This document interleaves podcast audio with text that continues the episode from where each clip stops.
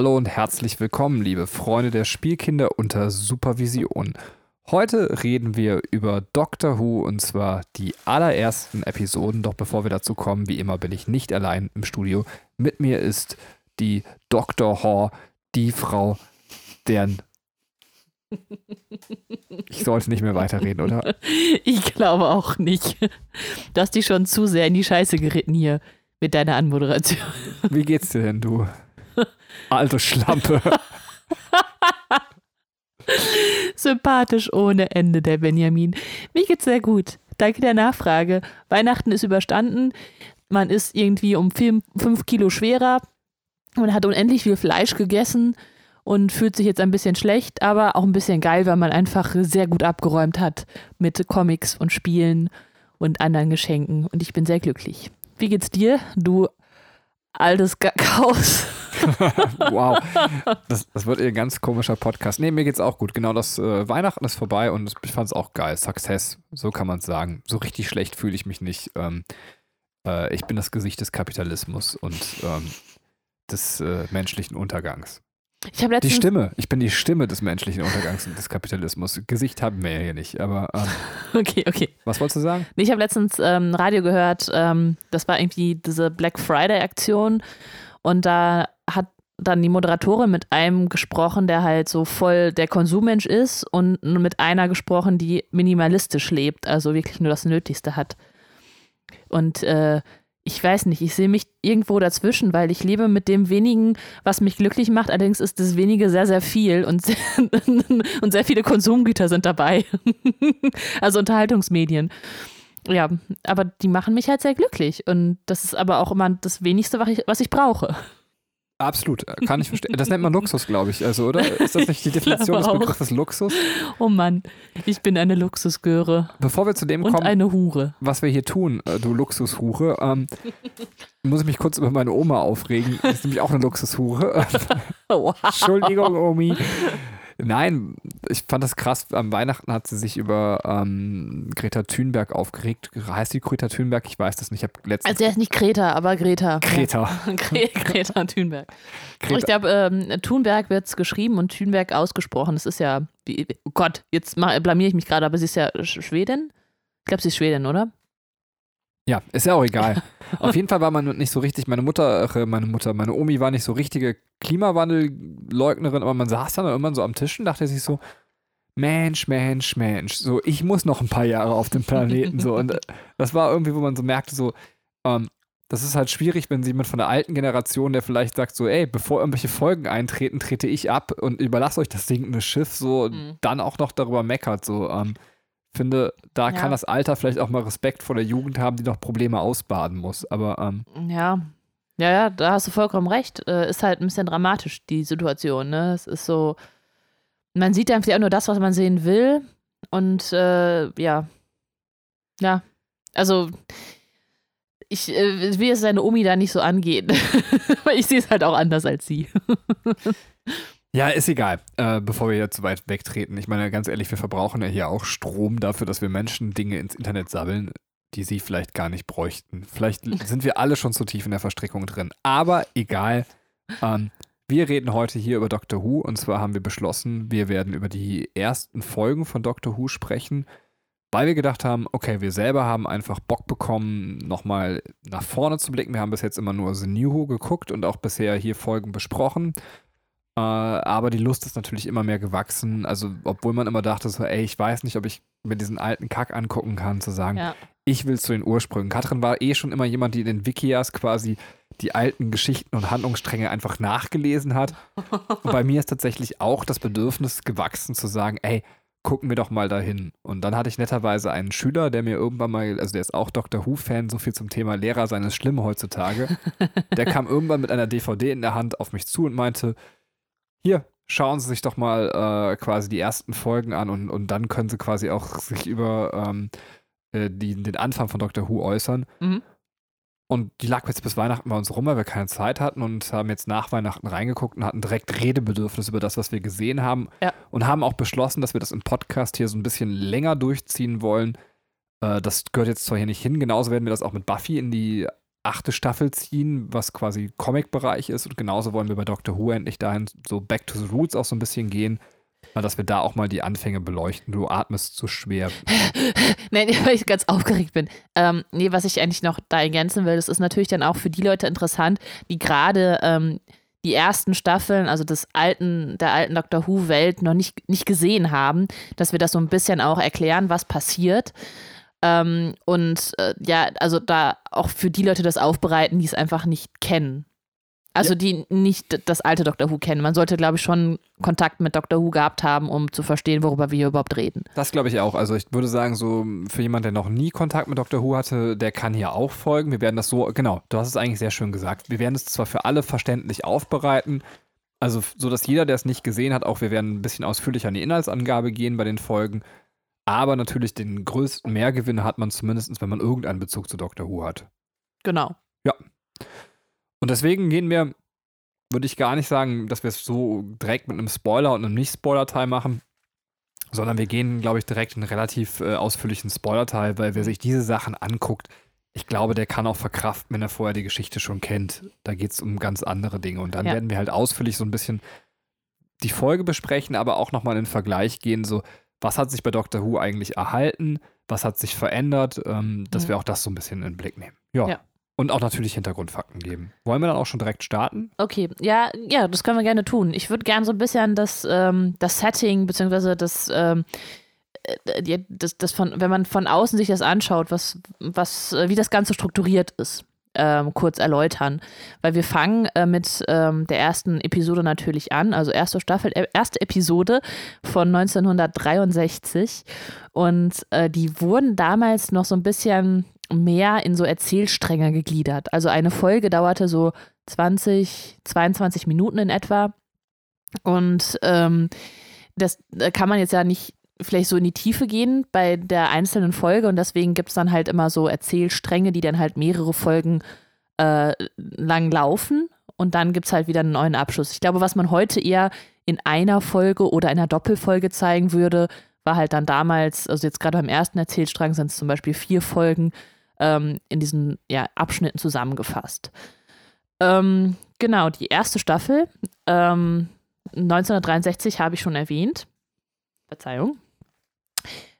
Und die erste Folge heißt An Unearthly Child, Earthly Child, das, ähm, und so heißt dann im Grunde dieser ganze Strang. Habe ich das jetzt die ganze verfickte Folge lang bis hierhin immer falsch ausgesprochen? Du hast mich nie korrigiert. Ähm, ich glaube, ich habe immer Unearthed Child gesagt, aber ich bin mir nicht genau sicher. Wenn Achso, ich dachte, das ist richtig gesagt. Dann, dann habe ich es äh, freundlich Wahrscheinlich verhört. haben wir jetzt so jeden, der quasi irgendwie äh, von außen kam, ich dachte, cool, Doctor Who Knowledge. Ich kann nicht mal den Folgentitel aussprechen, dann bin ich wieder raus. Ja, cool. Ähm, Unearthly. Ja, ja, Unearthly. Mein Englisch ist richtig gut. Äh, Im Deutschen hat dieser Erzählstrang ähm, den Titel Das Kind von den Sternen. Klingt auch ganz schön. Äh, wie machen wir es äh, bei der Zusammenfassung? Soll ich einfach, also soll ich das den Strang zusammenfassen oder die einzelnen Folgen? Weil ich finde, das ist äh, sehr schwierig. Oder möchtest du zusammenfassen? Nee, du darfst gerne, aber ich würde sagen, dass wir die erste Episode einzeln zusammenfassen mhm. und danach die drei Episoden als einen Abwasch quasi zusammenfassen. Ja, weil, weil die noch enger zusammenhängen. Genau. Die erste Folge ist halt auch ähm, eigentlich ganz spannend, sich anzuschauen, wie der Doktor überhaupt, also generell das erste Mal überhaupt eingeführt wurde. Genau, und das, da würde ich auch sagen, wir haben uns da die Pilotfolge auch angeguckt, dass wir das mit dem Pilot vergleichen. Ähm. Genau, also ja, diese Pilotfolge, mir ist das nicht 100% klar, ähm, ist halt im Grunde äh, so, eine, so eine Testfolge gewesen. Ich kann mir vorstellen, dass es eher so ein, ähm, also die gedreht wurde, um das ein Testpublikum fortzuführen. Das ist jetzt meine Theorie, das habe ich jetzt nirgendwo gelesen, um zu gucken, kommt das an? Und wenn ja, dann drehen wir das jetzt nochmal quasi für, fürs Fernsehen. Ja, so würde ich es auch sagen. Also es auf jeden Fall muss es ja einen Grund gegeben haben, warum man die Pilotfolge ja. neu gedreht hat. Genau, zweimal gibt, ja. Die wurde auch, also in den Episodenlisten taucht die auch nicht auf, dass die ausgestrahlt wurde. Ähm, Genau, also ich äh, fange jetzt einfach mal mit der ersten äh, Episode, Episode an, An Unearthly Child. Genau, und hier geht es nicht um den Pilot, sondern tatsächlich um die erste Episode. Um die erste Episode, genau. Es geht nämlich um die 15-jährige Susan Foreman, die ähm, eine sehr gute Schülerin ist, aber die ähm, in letzter Zeit bei den Hausaufgaben ein bisschen schwächelt und die auch ihre Lehrer nicht zu sich nach Hause einladen will, weil ihr Großvater, also ihr Opa, keine Fremden da haben will und irgendwas stimmt nicht und die sind sich so ein bisschen unsicher. Also es ist eine Lehrerin, der das auffällt und sie spricht ihren Kollegen an, der den gleichen Eindruck hat und deswegen beschließen die beiden, äh, Susan nach Hause zu begleiten, beziehungsweise ähm, als sie das ablehnt, sie zu verfolgen, um zu gucken, was denn da überhaupt zu Hause los ist. Also sagen wir mal, ein paar überengagierte Lehrer, die einfach neugierig sind, was jetzt der Hintergrund bei Susan ist. Und ähm, ja, sie verfolgen sie ähm, auf einen. Entschuldigung, was sagst du so? Und ich würde sagen, das ist ein ganz normaler Arbeitstag bei mir. Also. okay, dann habe ich wohl den falschen Eindruck. ähm, und sie geht halt auf so einen Schrottplatz und da ist eigentlich keine, kein Haus, ne? Und die so, ja, okay, das ist auch die Adresse, die das Sekretariat halt angegeben hat. Und ähm, sie gehen dann halt auch hinter dieses Tor, ne? Dieser Schrottplatz ist halt so abge, äh, mit so einem Tor halt abgeschirmt. Und sie finden die da nicht. Da steht neben ganz viel Müll einfach noch eine blaue Box, so eine Polizeibox. Hm, komisch. Als äh, erfahrener Dr. Who-Schauer weiß man natürlich sofort, dass die Tat ist. Und ähm, ja, die äh, sehen da allerdings keinen Eingang. Ähm, der Lehrer, übrigens, äh, vielleicht ist vielleicht ganz interessant, nochmal die Namen zu wissen von äh, den beiden Lehrern, ist Barbara Wright und Ian Chesterton, ähm, die eine sehr gute Verbindung zueinander haben, vielleicht auch teilweise so ein bisschen flirty sind, aber mehr als ähm, ja, Freunde, würde ich sagen, ist es zu dem Zeitpunkt noch nicht. Es sind halt eher so Kollegen.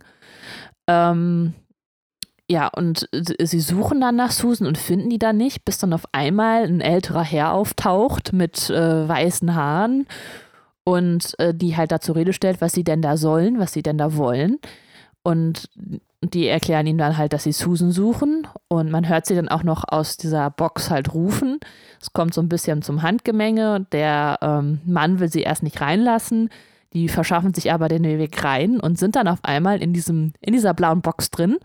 Und die ist von innen komischerweise ganz viel größer als von außen. und Susan befindet sich auch darin, macht dann, äh, schließt dann die Tür und die erklären halt, Gesundheit, die erklären dann, ähm, dass sie Zeitreisende sind und dass sie mit der TARDIS, also dieser blauen Box, die nennt sich TARDIS, ähm, durch die Zeit reisen können. Und der ein alter Mann ist halt der Doktor und der sagt so, wir können euch jetzt nicht mehr gehen lassen, ihr wisst jetzt schon zu viel und macht dann, wirft dann die Maschine an und sie reisen tatsächlich durch die Zeit in die Vergangenheit. Und da endet dann die Folge. Also man sieht dann die TARDIS in einer wüstenähnlichen Landschaft ähm, und ein Schatten fällt halt ähm, ja da auf dem Boden und man sieht, okay, da ist jemand und dann endet diese Folge. Habe ich noch was Wichtiges vergessen?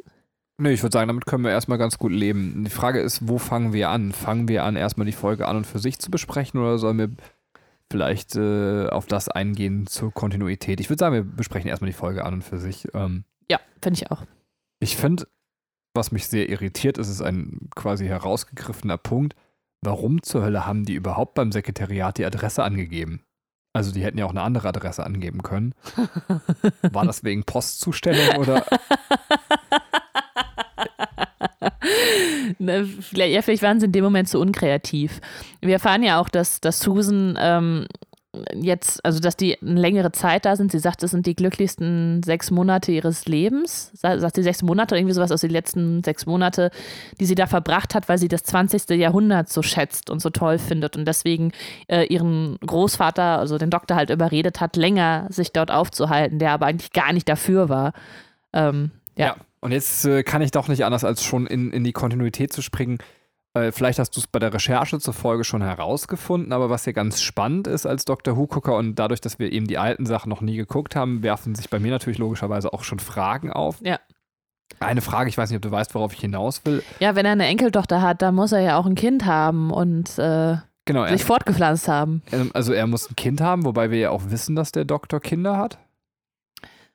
Ja, ja, also äh, das, äh, es kommt in einer Folge, aber das ist ja nicht so ein, es ist ja kein geborenes Kind sozusagen. Stimmt, aber ich meine, er sagt ja nicht auch, dass ja er schon mal andere Kinder, also sagt er nicht auch dort, dass er schon mal andere Kinder hatte, glaube ich, oder? Ähm Stimmt. Also du hast recht, ja. Es wird, glaube ich, es wird tatsächlich irgendwann mal erwähnt, ne? Und das wäre die Frage, erleben wir den Tod der Enkelin noch und ist die Enkelin auch ein Time Lord oder ist die Enkelin kein Time Lord? Weil sie wird nicht als Erdenmensch bezeichnet Mhm. in der Folge, glaube ich, Mhm. wenn ich mich recht erinnere. Also jetzt gerade, die wir geguckt haben. An unearthly child. sie ist kein Mensch. Ja, aber nein, nein. Also sie ist da- kein kann Mensch. ja auch der Doktor gemeint sein. Ach so. Ja. Aber, Aber ich meine, sie, das wäre total komisch. sie um inkludieren Susan sich geht. beide und sagen, dass Ja. sie keine Menschen Sie sind. sind keine Menschen, das stimmt. Ähm, Ähm, ja, das, aber das heißt, ist sie ein Time Lord? Und Mhm. wenn ja, dann muss sie ja sterben noch. Und es wird ja naja, auch, in der, wenn sie stirbt, reinkarniert sie ja. Wiederum. wenn sie ein Time Lord wäre, meinst du? Ja. Stimmt auch wieder, ne? Ja. Also irgendwas muss noch passieren oder es bricht mit der Kontinuität der Serie, aber das hast du jetzt auch noch nicht in der Continuity gelesen, was eigentlich mit ihr ist, Nee. äh, damit der Doktor irgendwann eben zu dem, wir spoilern übrigens auch zu Doctor Who, äh, zu, Zum New Who. Mhm. der Doktor dort ist eben, also Spoiler ab jetzt, der Doktor dort ist quasi der Letzte seiner Rasse und irgendwie muss er ja zum Letzten seiner Rasse werden. Ja. Wobei wir ja auch, ich weiß gar nicht, ob es im Piloten, das hätte ich mir aufschreiben sollen. Jetzt äh, wirft mein Kopf das durcheinander, ob das im Pilot war oder eben in der Folge, die sind halt wirklich fast identisch, bis auf Mhm. einzelne Dialoge. Mhm.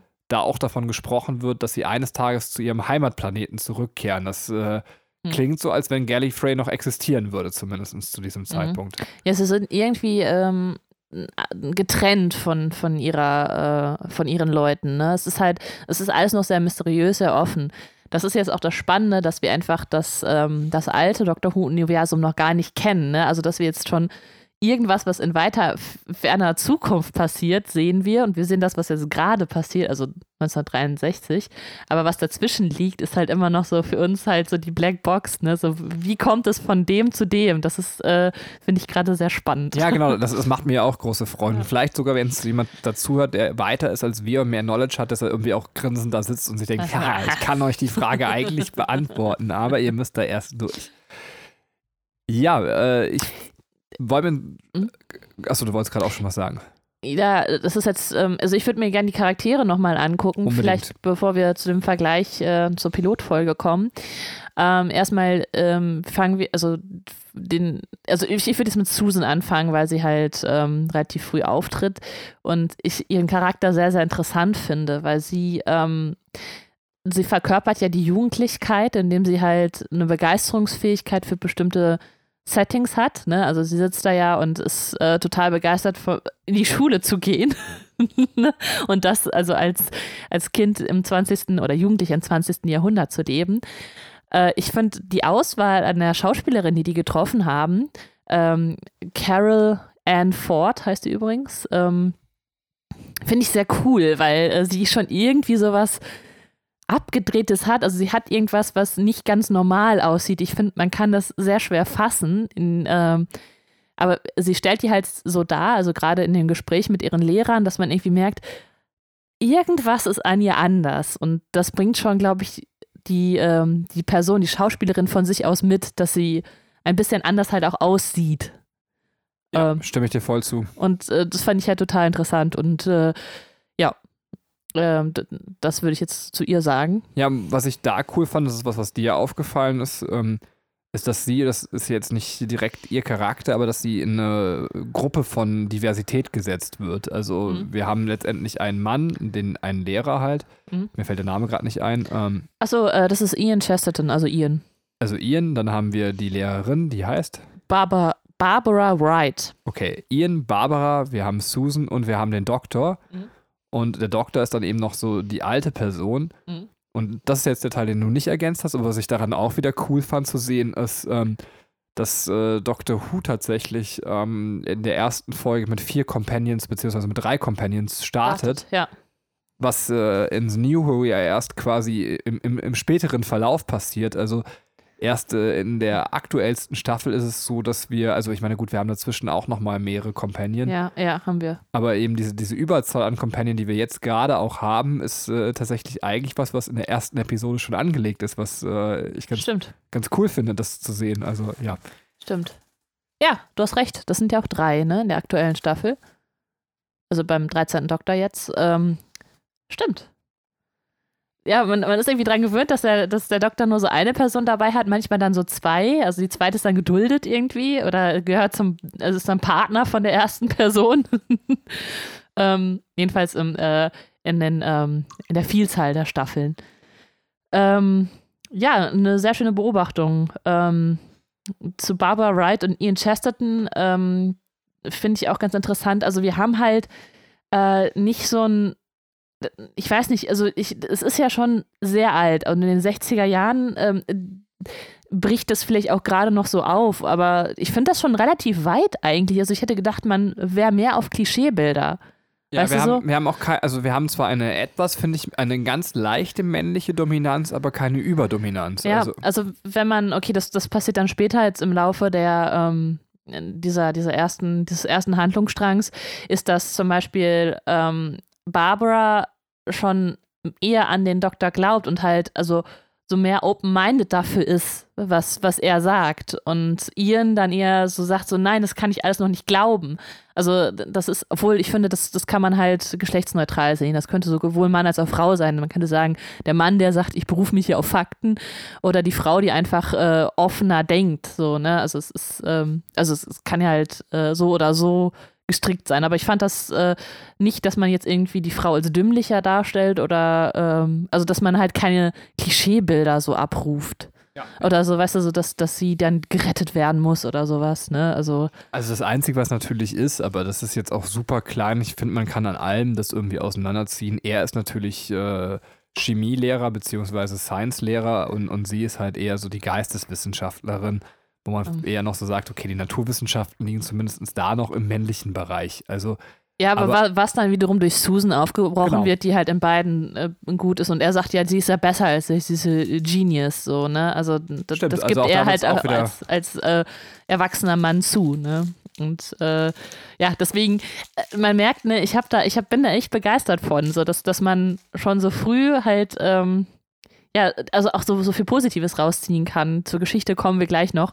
Ähm, aber jetzt allein äh, von diesem Setting schon mal ganz cool. Und jetzt müssen wir noch mal kurz von, über den Doktor sprechen. ja, unbedingt. Und was ich cool finde, dass ähm, jetzt kommt wieder der Vergleich zwischen Pilot und Nicht-Pilot.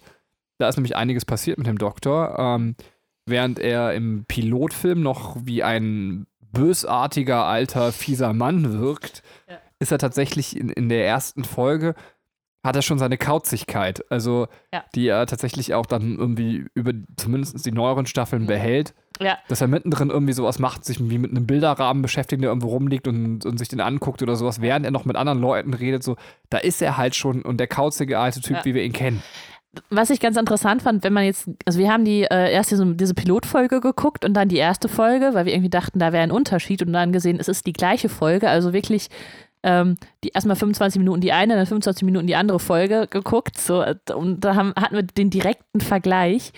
Und ähm, in der Pilotfolge war es dann so, dass der Doktor dann sich einfach irgendwo hin, also während dann ähm, Barbara und Ian noch ein Gespräch miteinander haben, stellt sich der Doktor dann halt irgendwo an den Rand und guckt so ins Nichts ne, und hört denen so zu und steht einfach nur am Rand. Und jetzt in der neueren, also in der neueren ist gut, also in der ersten Folge ähm, macht er dann halt, während die was, also miteinander reden, ist er dann irgendwie so zerstreut und guckt sich halt irgendwelche Sachen an, die irgendwo rumliegen. Also, dass man gesagt hat, okay, dieses irgendwo ins Nichts gucken passt nicht so ganz, der muss halt ähm, irgendwas Haptisches auch gleichzeitig tun.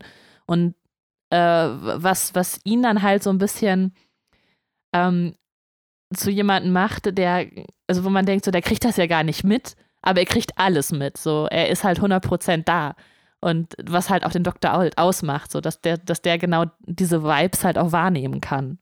Aber, und das ist jetzt schon das Vorsichtige, aber in den nächsten drei Episoden, finde ich, äh, sehen wir dann aber auch noch sehr viel Unterschied zu dem, wie wir den Doktor eigentlich kennen. Ja, das stimmt. Das stimmt. Ähm, es ist, für mich ist es auch nicht evident, wenn man ähm, jetzt weitergeht, die Begründung, warum die jetzt ähm, mitkommen müssen. Das, das passt halt nicht zu der Begründung, die wir aus den späteren Doctor Who-Folgen kennen.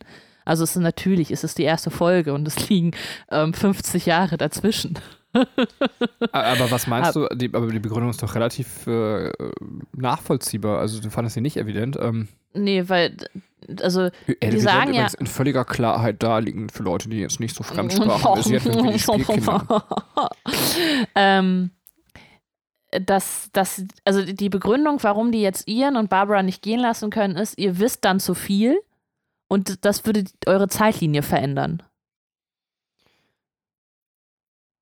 Und, oder Das, aber das war im Pilot. war das nicht auch in der. Nee, in äh, der Folge war es doch so, dann müssten wir quasi zumindest äh, gehen, weil Leute kommen würden und, und äh, das Mädel möchte ja auch nicht das 20. Jahrhundert verlassen. okay. Okay, dann habe ich das falsch auf, aufgefasst. Ja, bin ich mir gar nicht sicher, ob nicht beides drin vorkam ähm, oder ob das eine im Pilot war und das andere quasi in der anderen Folge war. Ich meine nämlich, dass es nochmal geändert wurde im Laufe der, also Ja. in den anderen. Das, das, kann sein. Äh, übrigens, ich finde das auch sehr, sehr schön. Ähm, das muss ich nochmal kurz erwähnen. Äh, die, die Begründung mit der TARDIS, ne? Dieses, es ist von innen ja viel größer als von außen. Äh, der Doktor hat dann eine Erklärung für Ian dafür, damit äh, er das, weil er sagt so, das, das kann nicht sein, das verstehe ich nicht. Und der Doktor sagt dann so, äh, eine Kathedrale passt nicht in ein kleines Haus, oder? Und Ian sagt so, nee, geht nicht. Und dann sagt er, ja, okay, aber ihr habt einen Fernseher erfunden, wo ihr eine Kathedrale zeigen könnt. Und dieser Fernseher passt in ein Haus. Also passt die Kathedrale auch ins Haus. Ich fand das eine sehr, sehr schöne Erklärung dafür. So, ne? Das ist, äh, ähm, ja, ne? also irgendwie, ja, gut, es ist, es ist so, ich verstehe das vielleicht noch nicht, weil ich äh, einfach den zeitlichen Fortschritt noch nicht gemacht habe, aber irgendwann wird das erreicht. Ja, das stimmt, das ist echt ganz cool. Ja. Ja, Äh, gut, das war jetzt der Vergleich zu der äh, Pilotfolge. Wenn du sagst, da gibt es jetzt nicht mehr was, was man vergleichen kann. ich würde noch zur Folge generell noch zwei, drei Kleinigkeiten hätte ich noch. Also ich Ja, finde, dass die Titelmusik quasi beibehalten wurde. Hammer, ne? Das ist, also mir war das halt nicht klar, dass das einfach dieser, dieser Original-Sound, also okay, original kann man jetzt nicht sagen, aber dass es halt wirklich das gleiche Lied ist, dass es ja auch nicht äh, in neuerer Version stark verfremdet wurde oder so. Es ist ja eigentlich nur ein bisschen klarer da nochmal herausgearbeitet worden, aber äh, eins zu eins, so, ne? Das, das, das Lied und der Sound der TARDIS. Genau, das wollte ich auch gerade noch sagen, ja. Dieses Wushing. ne? Das ist einfach auch, das kommt aus der ersten Episode. Krass. Ja, das ist halt wirklich krass. Und auch das Design der TARDIS hat sich jetzt, also natürlich mit jedem Doktor verändert sich auch das Design der TARDIS. Ja. Aber so, die TARDIS ist die TARDIS. Man erkennt sie jetzt schon auch in der ersten Episode deutlich wieder. Das also, stimmt. Ja, und das ist vielleicht nochmal wichtig zu, ähm, zu sagen für Leute, die das nicht gesehen haben. Man hat einfach eine ganz krasse F Fernsehkulisse. Also du hast halt, äh, wenn du irgendwelche Tiefen der TARDIS zeigen willst, hat man einfach ein Bild gemalt, wo diese Tiefe halt drauf ist. Ne? Also es ist halt nicht, also obwohl das ist in der Pilotfolge, so in der ähm, ersten Folge ist tatsächlich ähm, dann wirklich nur der Raum, dieser kleine Raum, in dem die stehen. Also kleine Raum, die, diese Kommandozentrale.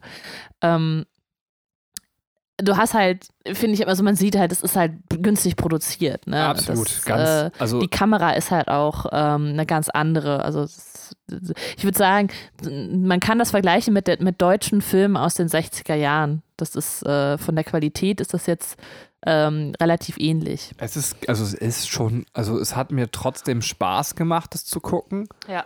Weil sie, also vielleicht, also man muss schon ein krasser Doctor Who-Fan sein, um sich das anzugucken. Ja. Ähm, weil sie aber auch gerade in der ersten Episode wissen, was sie können und was sie nicht können. Und, und sie legen, finde ich, den Fokus mit dem Dialog und, und der Frage, woher kommt dieses Mädchen genau richtig. Ja. Äh, und zwar weg von ihrem Budget. Ähm, Mhm. äh, aber tatsächlich ist es so, ähm, dass es schon an manchen Stellen, man muss schon sehr hart auf die Zähne beißen. Ja.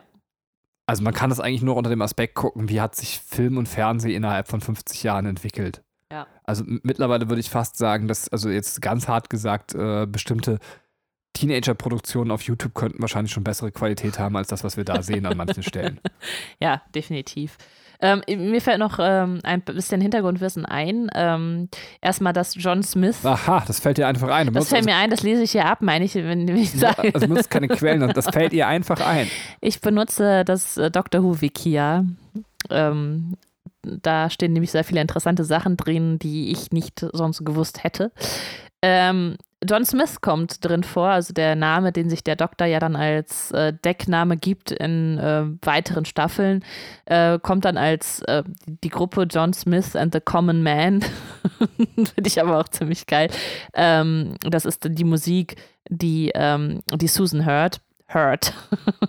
die Susan hört. Äh, original ist das äh, The Arthur Nelson Group mit two, Three Guitars Mood 2. Aber das Lied fand ich ziemlich cool. Und ich muss auch sagen, den Look von, von Susan, also den 60er-Jahre-Look von der Teenagerin, den könntest du heute genauso tragen. Ähm, wenn ich mich nicht irre, ja, kannst du, ähm, ist es so, dass der John Smith das erste Mal in so Juhu verwendet, wenn er auch sich in der Schule vorstellt. Ähm, aber Stimmt. sicher bin ich mir da nicht, ob es tatsächlich das allererste Mal ist. Aber in der Folge tut es auf jeden Fall. Also diese Schule, wo die Schüler Ja. da sitzen und die ganze Zeit äh, irgendwelche Sachen ausrechnen, man weiß nicht genau, was das ist. Also ich weiß nicht, ob du dich erinnerst. Ja, ja, ja. Ähm, also da benutzt das auf jeden Fall, aber ich glaube, der benutzt das auch. Also ich meine, der ich habe schon mal gehört, dass das nochmal im alten äh, Strang nochmal benutzt, aber das wissen wir noch nicht, das können wir noch nicht sagen. Ähm, ja, und dass äh, hier dann auch direkt die TARDIS erwähnt wird, also dass Susan sagt, ich habe mir den Namen ausgedacht durch die Initialen, also das sind die Initialen äh, von, von dem Fluggerät äh, Time and Relative Dimension in Space ergibt dann TARDIS. Ja, du sagst es so, aber es ist tatsächlich so, der Name wurde offensichtlich von seiner Enkeltochter gegeben. Stimmt. Ja. ähm, ja, das, das waren jetzt für die. Ach so, das, ähm, das könnte man auch noch direkt in der ersten. Äh, das ist tatsächlich für die erste Episode auch noch ganz interessant. Ähm, es hat in Anführungsstrichen nur 4,4 Millionen Zuschauer gegeben. Die haben mit mehr Zuschauern gerechnet. Ähm, allerdings war das, äh, haben viele die Nachrichten eingeschaltet, weil ähm, Kennedy ermordet wurde an dem Tag. Also ich weiß nicht, an dem Tag, aber auf jeden Fall ging es in den Nachrichten um Kennedys Tod. Ich brilliere hier nicht mit geschichtlichem Wissen. Ähm, es wurde dann nochmal am 27.11.1963, also drei Tage, vier Tage später, nochmal in der Wiederholung ausgestrahlt, äh, damit mehr Zuschauer das auch wahrnehmen können. Und da waren es dann sechs Millionen Zuschauer. Und deswegen, liebe Kinder, geht ihr bitte nicht raus und erschießt Politiker quasi, weil ihr könntet von einer neu startenden Serie von der Pilotfolge ablenken. So, Wow! deswegen, Benjamin, deswegen. ja, vielleicht auch einfach, weil man keine Menschen erschießen sollte, aber wir müssen jetzt auch nicht zu moralisch werden. So, ähm, Okay. sollen wir dann äh, zu den nächsten drei Episoden kommen? Ja. Ja, bam. Mach Soll ich mal. die zusammenfassen oder möchtest du? Nee, mach mal, du bist, äh, du Okay. siehst steinzeitlicher aus. Ich, ich, oh, oh, was? Was soll das heißen? also, ähm, und zwar, das hatte ich ja gerade schon erwähnt, die kommen halt in diese Urzeitlandschaft und äh, Ian lässt sich dann halt auch erst überzeugen, dass die jetzt wirklich in der Zeit zurückgereist sind, äh, als sie die Türen öffnen und sie dann wirklich in dieser Steinzeitlandschaft stehen.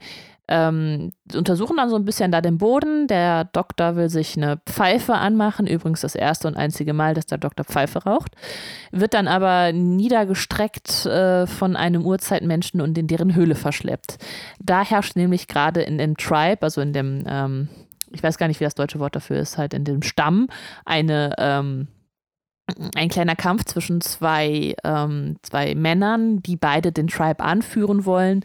Derjenige, der aber Feuer machen kann, äh, wird, so- soll dann halt derjenige werden, der dann auch Anführer des Tribes ist. Und äh, jetzt haben sie halt den Doktor gefunden, der in der Lage ist, Feuer zu machen und das wollen sie jetzt von ihm wissen. Der hat aber seine Streichhölzer verloren und kann denen das jetzt nicht zeigen. Deswegen wird er eingesperrt oder soll er erst getötet werden. Es kommen aber dann noch ähm, Susan, Ian und Barbara auf den Spuren des Doktors, finden den, können den halt davon abhalten und die werden dann aber trotzdem alle zusammen erstmal eingesperrt, bis sie ihnen zeigen können, wie sie Feuer machen. Es gibt eine alte Frau in diesem Tribe, die anscheinend Angst vor Feuer hat und das nicht will und deswegen ähm, befreit sie die, damit die halt weggehen können, damit kein Feuer entsteht. Ähm, zwei von diesen Urzeitmenschen, also einer, der ähm, der Anführer werden will, ist Zar und hat eine Freundin oder eine Frau, die Her, Hur, Her, Hur heißt, H-U-R. Nennen wir sie doch einfach Hure. Hure, Huch heißt und ähm, die äh, dem Ganzen auf die Schliche kommen und äh, die wieder zurück in ihr Lager holen wollen. Ähm, auf diesem Weg, also die, die suchen dann halt diesen Weg ähm, aus, aus so einem Wald halt raus, äh, um zur Tades wieder zurückzukommen. Und auf dem Weg werden sie halt verfolgt von den beiden, die dann aber ähm, angegriffen werden von irgendeinem urzeitlichen Tier und Zar wird halt stark verletzt. Und anstatt jetzt die Gelegenheit zu nutzen und zur Tades zurückzurennen und zu fliehen, sagt Ian halt, halt, stopp, wir müssen diesen armen Menschen helfen und äh, sie versorgen dann Zar und ähm, damit er halt wieder auf die Beine kommt. Und Hur, Hur, Hur, Hur, Hure, Hure ist halt ähm, total perplex, dass sie ihn nicht töten wollen und ähm, sie kennt einfach nicht, dass, dass man Freund, freundlich zu jemandem ist und äh, Gnade hat und jemanden ähm, hilft. Das ist ein Konzept, das diese, äh, dies, dieser Stamm noch nicht kennt. Ähm, währenddessen im Stamm selber wird dann halt diese tote Frau gefunden und es wird entdeckt, dass die Gefangenen geflohen sind und Cal, also der, ähm, der andere Typ, der Anführer werden will, sagt so, das ist alles Zar schuld, wir müssen die jetzt verfolgen und stellen. Und sie entdecken halt ähm, die Gruppe und bringen die halt komplett wieder zurück. Also diese ganze Flucht war umsonst, sie sind wieder eingesperrt. Dann kann aber aufgedeckt werden, dass Cal derjenige war, der die alte Frau umgebracht hat und der ähm, Clan vertreibt ihn dann halt quasi in den Wald und sagt, du bist jetzt nicht mehr Teil von uns und Zar ist unser Anführer, der allerdings nicht genau mitgekriegt hat, was mm, die Gruppe um den Doktor für ihn getan hat und sie wieder einsperrt, die aber dann sagen, okay, um hier rauszukommen, müssen wir Zar Feuer geben, damit er dann halt Anführer wird und dann können wir abhauen. Sie schaffen es dann, indem sie Stöckchen aneinander reiben, tatsächlich ein Feuer herzustellen, überreichen das Zar, aber der weigert sich, sie gehen zu lassen und hält sie weiterhin gefangen. Im Endeffekt kommen sie dann raus, indem sie einen kleinen Trick anwenden und diesen Clan Angst einjagen, indem sie ihr, äh, also sind in einer Höhle gefangen, wo ganz viele Totenköpfe halt auch liegen und die setzen sie unter Feuer oder stecken halt Stöcke in Brand und setzen da Totenköpfe drauf. Und dann kommt halt der Clan und sieht, die brennen alle und sind total ängstlich.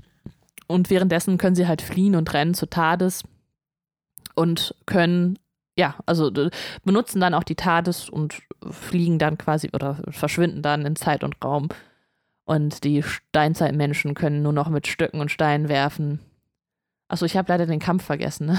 dass äh, Cal noch zwischendurch zurückkommt und gegen Zar kämpft, der ihn aber besiegt.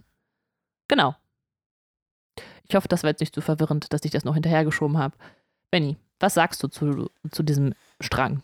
Ja, ich, also, ich sag, daraus hätte man eine gute 45er-Folge heutzutage machen können. Also, man hätte das, glaube ich, gut runterbrezeln können und ich werde euch nachher erzählen, wie man hätte eine richtig, richtig geile Folge daraus machen können, wahrscheinlich. Aber, ähm, Darum geht es hier eigentlich ja nicht. Ähm, ich würde einfach mal direkt beim Doktor ansetzen. Ich finde, dass der Doktor für mich sehr überraschend charakterisiert wurde in der Folge. Mhm. Ähm, und zwar sehr kontrolllos. Kontrolllos. Ja, also er hat nicht viel Auswirkungen auf das, was passiert. Er geht quasi zwar aus der TARDIS raus, macht seine Untersuchung ab, da wird er aber umgebämst. Mhm. Dann gibt es eine kurze Stelle, wo er selber irgendwie nochmal den Ton angibt und sagt so, Leute, äh, passt mal auf, wenn wir jetzt nicht uns zusammenreißen, der ganze Stamm könnte schon aufgeweckt worden sein, die könnten hinter uns her sein und auf einmal sagen die Leute, ja, damit könnte er recht haben, aber ansonsten geht alles Wichtige, was an Handlung passiert, ähm, von Ian aus. Also Ian ja. ist eigentlich meiner Meinung nach äh, der Handelndere von beiden. Du willst mir ja widersprechen, oder? Ähm, ja, in einer Schlüsselsequenz ähm, nimmt der Doktor das Heft in die Hand und zwar an der Stelle, wo äh, Kerl aus der Gruppe rausgeworfen wird. Also er, er wendet ja eine List an im Grunde. Er, er sagt so, ja, hier, das ist äh, das Messer, mit dem äh, Zar die alte Frau umgebracht hat. Stimmt, aber. Da ist aber kein Blut dran. Der meinte, das ist, ähm, das ist aber ein schönes Messer. Und Kerl sagt, ja, ich habe ein noch viel schöneres Messer. Und zeigt dann halt äh, sein Messer und das ist halt voller Blut. Und dann drauf sagt der Doktor, okay, da ist jetzt Blut dran, das heißt, diese Waffe zeigt, du hast die alte Frau getötet. Stimmt, und diese Szene hat mich auch zu dem inspiriert, wie die Folge hätte sein können. Ja. Ähm, und zwar, also so, aber du würdest aber generell sagen, dass der Doktor schon relativ schwach wirkt, außer in diesen kurzen Momenten zwischendurch, oder? Also. Ja, also das, was ich eigentlich sagen will, ist, er versucht halt immer die ähm, Anführerrolle zu übernehmen. Also es ist ja herrlich, also wenn man wirklich ein bisschen tiefer ins Detail geht, das ist ähm, da hast du so viele Parallelen. Also, aber du wolltest eigentlich was sagen. Ähm, Nein, aber mach, mach bitte, dafür sind wir hier. Genau da möchte ich hin. Okay, wir haben äh, die, da die Parallele der Kampf um das Anführersein zwischen ja. Ian und dem Doktor ist halt ein Parallel zu Cal und, und Zar, also die, die beiden Urzeitmenschen, die halt ihre Konflikte auf andere Art und Weise lösen, weil Ian einfach sagt so, dem Doktor ist es wichtig, Anführer zu sein, also überlasse ich dir die Rolle, obwohl ich derjenige bin, der hier einfach äh, richtiger handelt. Und das ist exakt das, wo ich hin wollte. Das hätte die Folge eben viel brennpunktartiger herausarbeiten müssen, dass aus der Perspektive des Doktors die Menschen in der Neuzeit Steinzeitmenschen sind. Also. Ja, aber das, das tut sie ja auch. Das ist ja die zweite Parallele im Grunde, ne? Dass, ja, das dass, du, dass du hast äh, derjenige, der mehr weiß, mit dem, also ne, der Wissen halt dadurch hat, dass er zeitlich weiter voran ist als der andere, hast du hier zweimal drin, ne? Einmal mit äh, dem Doktor und den Menschen und jetzt mit den, also mit, mit Ian und, und Barbara und jetzt mit Ian, Barbara und den, den Urzeitmenschen.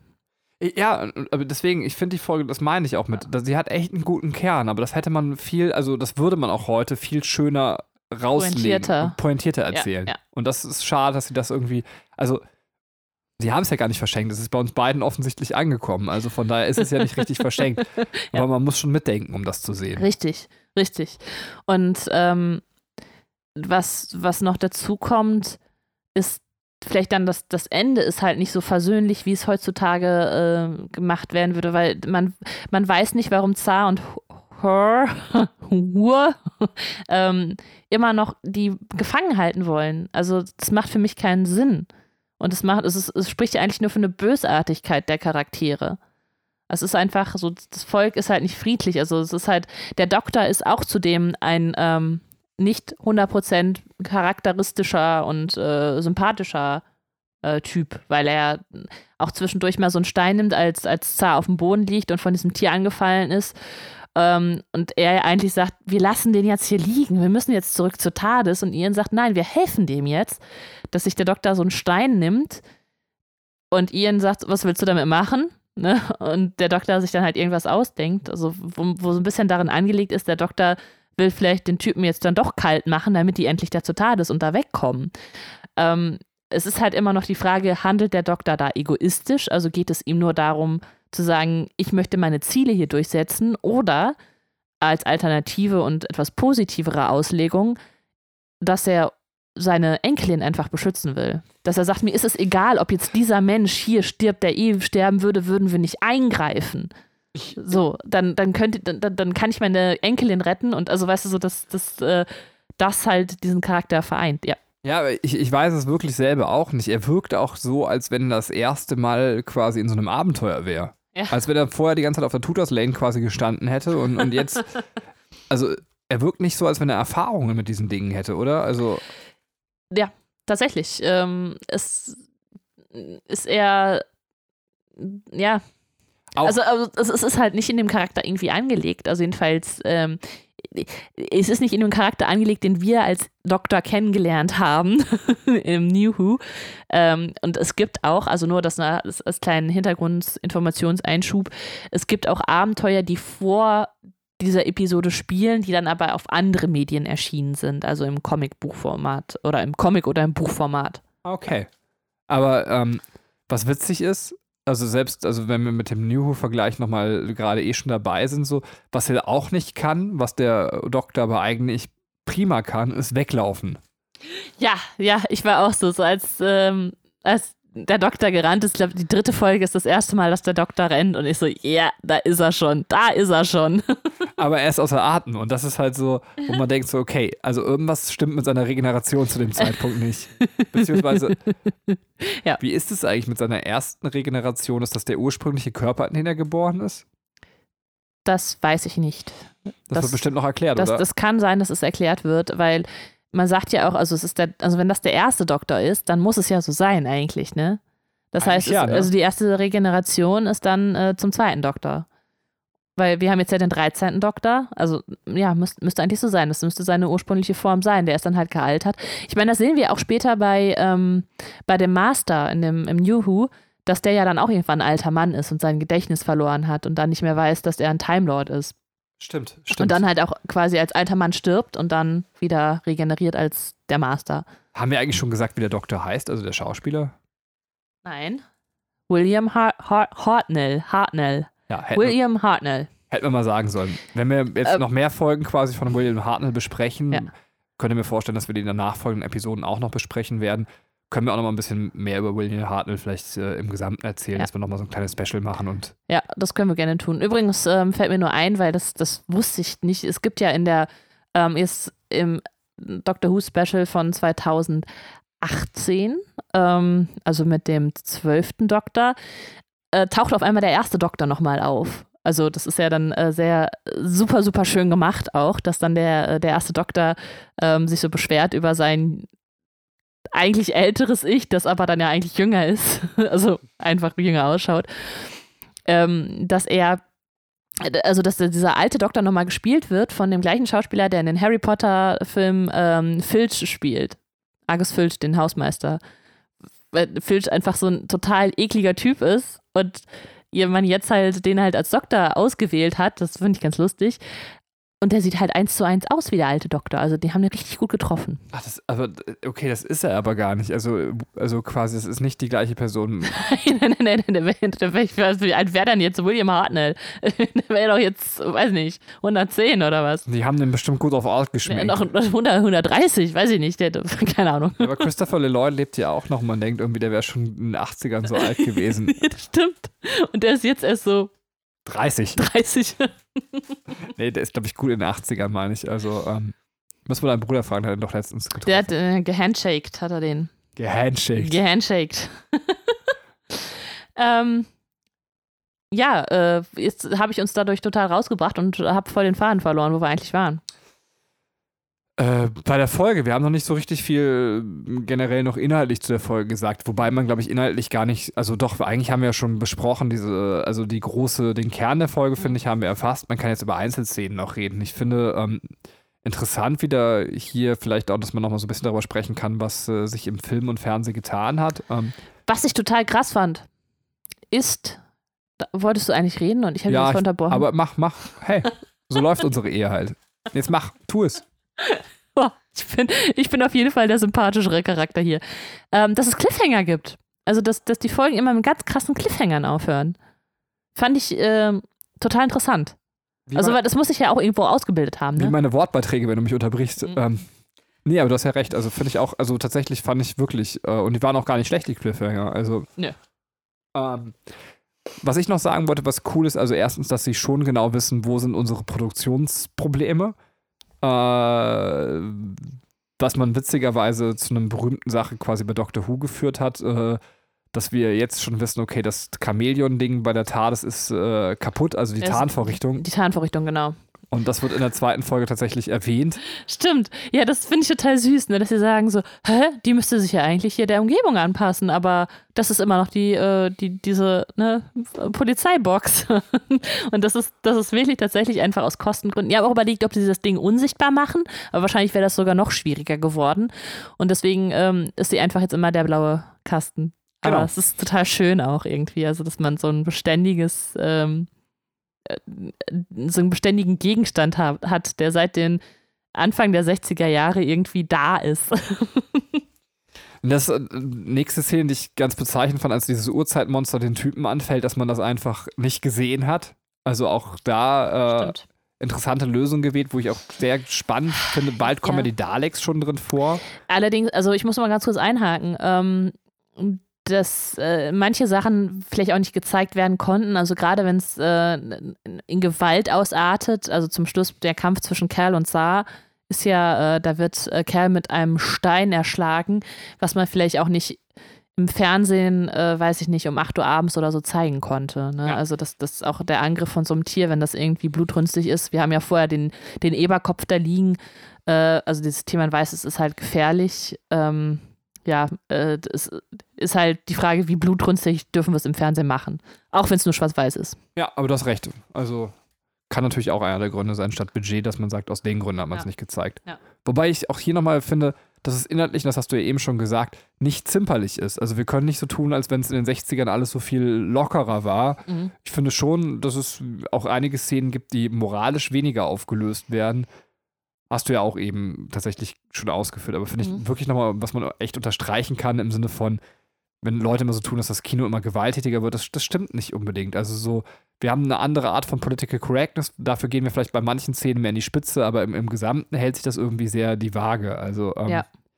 Äh, andere Sache noch äh, ist die Sprachbarriere zwischen den, den Stammleuten und äh, unseren Briten. Das ist ganz interessant, ähm, weil alle sprechen halt Englisch und irgendwie scheinen die Stammleute zumindest teilweise die Briten nicht richtig zu verstehen.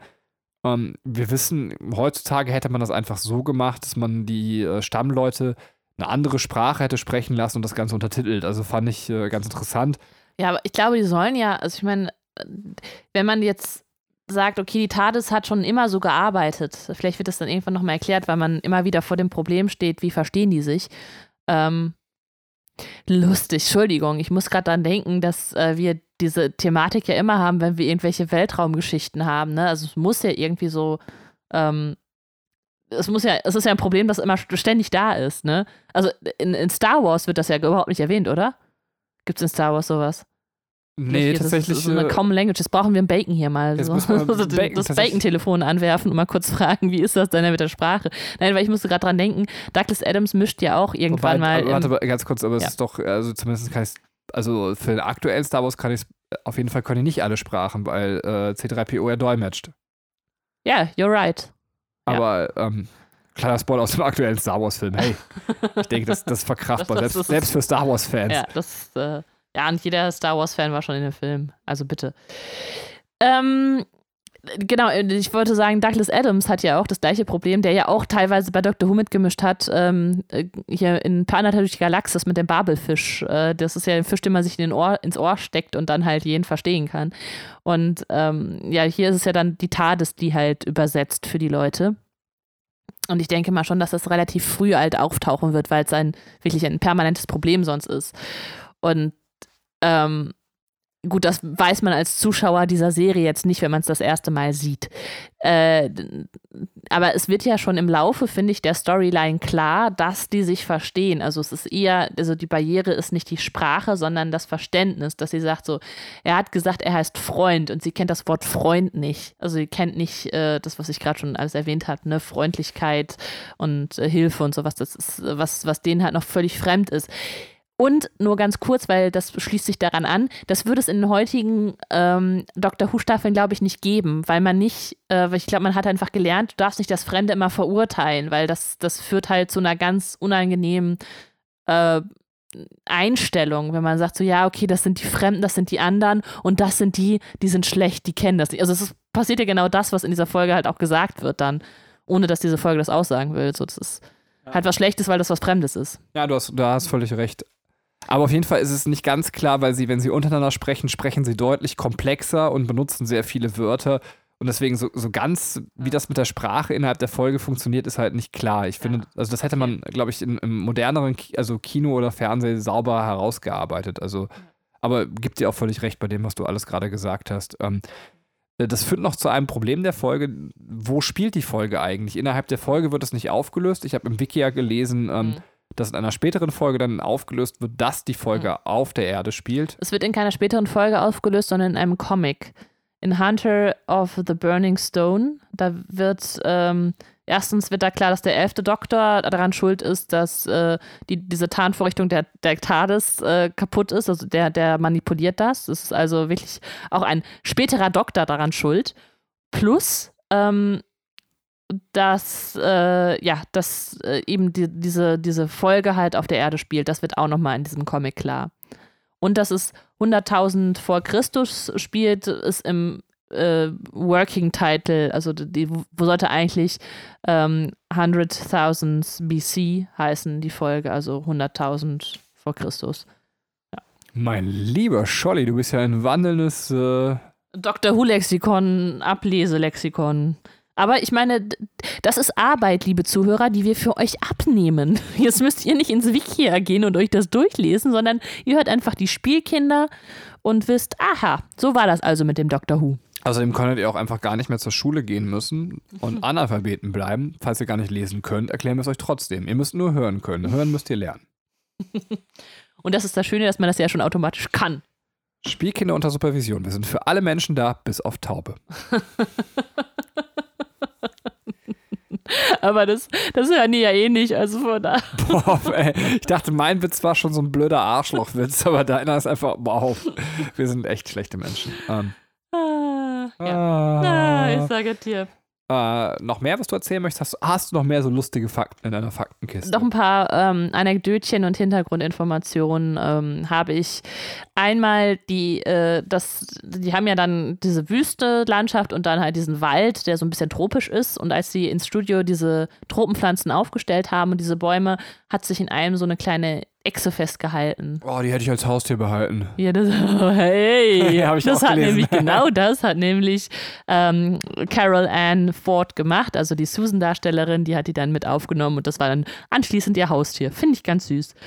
Ähm, ist, weiterhin ist der Schrottplatz ähm, 76 Tortoise Lane und so und die, die, die Schule, die Cole Hill School, ähm, noch ein Handlungsplatz für spätere Episoden, also die kommen nochmal vor irgendwann im Laufe äh, der Doctor Who Staffeln. Und äh, was ich auch ganz süß finde, in einem Comic, Blood and Ice, äh, wird dann nochmal erwähnt, dass ein Splitter von Clara Oswald, also wenn ihr die Story kennt, dann wisst ihr, was ich meine, äh, in diesen Urmenschenstamm mit, äh, mit drin ist, also als, als Beschützerin des Doktors. Also die ist ja Du, kennst den Strang noch. Du guckst mich gerade so ein bisschen fragend an. Soll ich das nochmal äh, kurz erwähnen oder ist das zu viel Spoilerei hier? Nee, nee, wir haben ja gesagt, dass wir das New Who spoilern. Also sag's ruhig. Ähm, also ich tatsächlich, mein Gehirn löscht manchmal auch Sachen. Also ich kenne den Strang noch, aber nicht so detailliert, dass ich jetzt gerade verstehe, was du sagen wolltest. Ähm, okay, also Clara Oswald geht quasi in die Zeitlinie des Doktors, um ihn zu retten. Und immer wenn er halt Gefahr läuft, oder also quasi in schicksalhaften Momenten oder wenn er Gefahr läuft, äh, dass, er, dass er stirbt oder getötet wird, obwohl das stimmt nicht ganz, ähm, Ach, weil ja, er ja nicht ja. dann reinkarnieren kann, äh, ist sie halt als, äh, taucht sie halt als Person auf und gibt ihn halt immer den Schubs in die richtige Richtung. So und, und ähm, der Doktor kann aber sterben, oder? Ich bin gerade so ein bisschen irritiert. Was heißt denn sterben? Also es gibt eine Möglichkeit, dass der Doktor nicht reinkarniert, oder? Wenn er getötet wird, während er reinkarniert, oder?